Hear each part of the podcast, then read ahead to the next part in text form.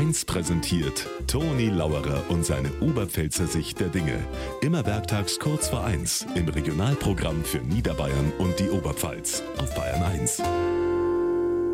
Wo du hinschaust, Proteste, Proteste. In Frankreich protestieren weil das Rentenalter von 62 auf 64 aufgesetzt worden ist. In Amerika sollten Leute protestieren, sagt der Trump, weil er angeblich verhaftet wird. Lauter Deppen. Bei uns in einem Wirtshaus war gestern auch eine Protestversammlung. Aber das waren nicht lauter Deppen. Das waren lauter Seppen. Die haben sie anlässlich des 19. Märzes eine Protestmaß gekauft, weil Josefi kein Feiertag mehr ist.